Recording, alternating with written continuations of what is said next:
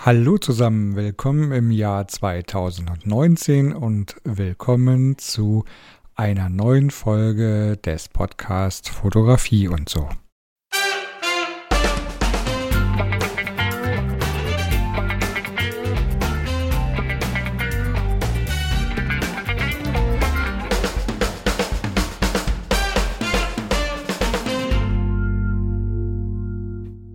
Ja, ich bin sozusagen zurück mit einer neuen Folge. Es war länger etwas ruhig hier. Ähm, ja, die Zeit ähm, spielt nicht immer so mit, wie man das möchte. Ähm, viele haben mich schon gefragt, ob ich aufgehört habe zu podcasten.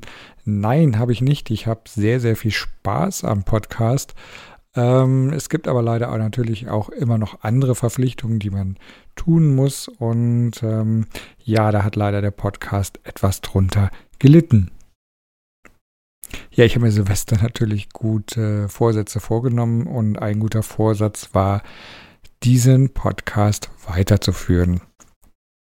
Ich habe mir schon Gedanken gemacht, wie es hier auf diesem Kanal weitergehen soll und ich möchte gar nicht zu viel verraten. Vielleicht nur ähm, schon mal ja so eine grobe Andeutung. Ähm, es wird hier zukünftig mehr um ja äh, das Thema Mindsetting in der Fotografie gehen und, und Motivation, ähm, also ein bisschen um den Kopf, sage ich mal. Ja, ich finde, man beschäftigt sich sehr viel mit der Technik in der Fotografie. Ist auch klar, die Kamera ist ähm, das Werkzeug und das ist halt ein Stück Technik, mit der man sich beschäftigen sollte und auch muss. Was aber natürlich ganz, ganz wichtig ist, ist ähm, auch der ja, ich nenne es mal künstlerische Aspekt oder der ähm, kreative Aspekt.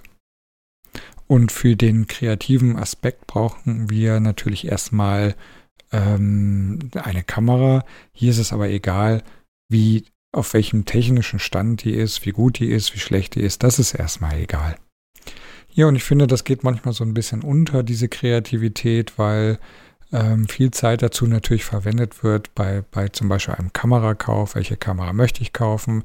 Man möchte natürlich nicht das Falsche kaufen, nicht äh, irgendwo für Geld ausgeben, was man hinterher nicht braucht. Das ist auch ganz, ganz wichtig.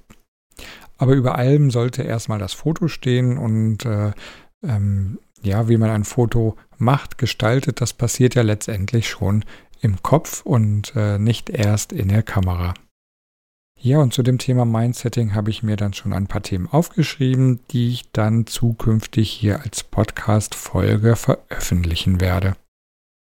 Darüber hinaus möchte ich noch ein paar Folgen machen, wo ich mich so ein bisschen erkläre, warum ich wie fotografiere.